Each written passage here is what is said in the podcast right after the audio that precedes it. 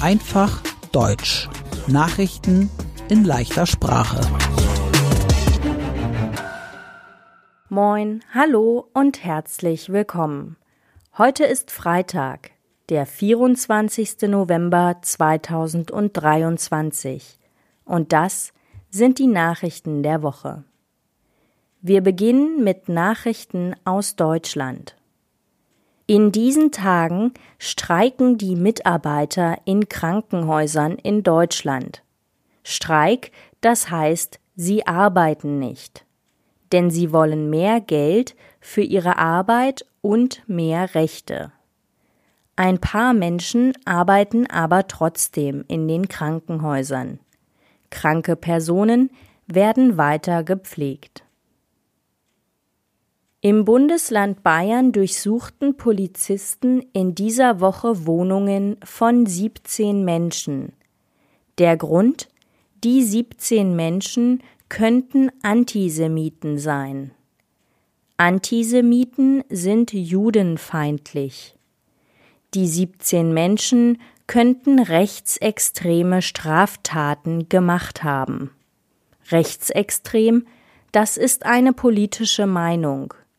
Rechtsextreme Menschen denken, dass Menschen aus anderen Ländern nicht nach Deutschland kommen dürfen.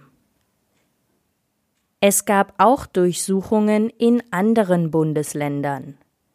Dabei suchte die Polizei Menschen von der Terrororganisation Hamas und aus dem Netzwerk Samidun.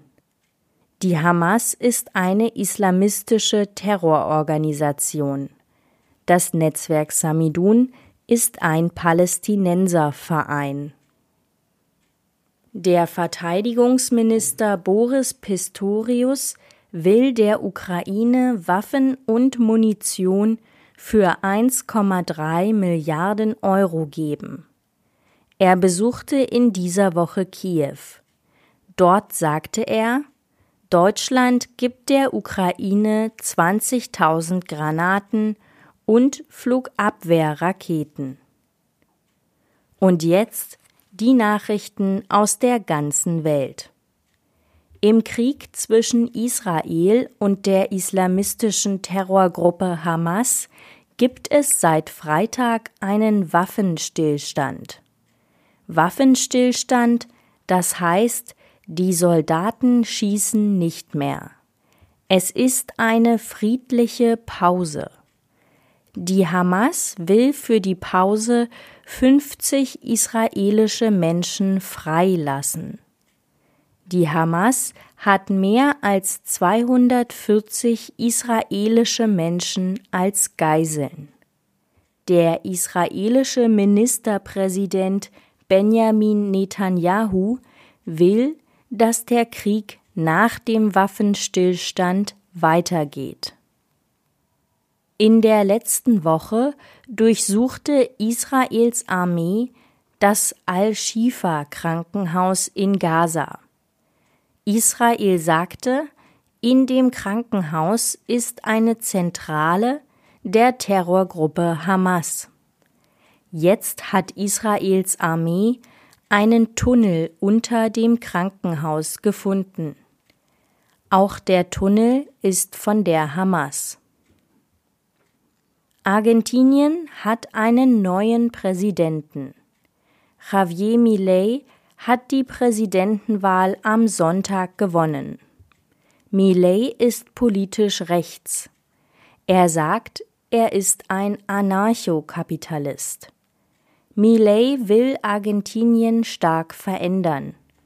Zum Beispiel will Milei den Dollar in Argentinien einführen. Andere rechte Politiker freuen sich über Milei als neuen argentinischen Präsidenten. Zum Beispiel der frühere US-Präsident Donald Trump und der frühere Präsident von Brasilien Jair Bolsonaro. In den Niederlanden war am Mittwoch auch Wahl. Gerd Wilders gewann die Wahl. Er ist auch ein rechter Politiker. Gerd Wilders kritisiert den Islam.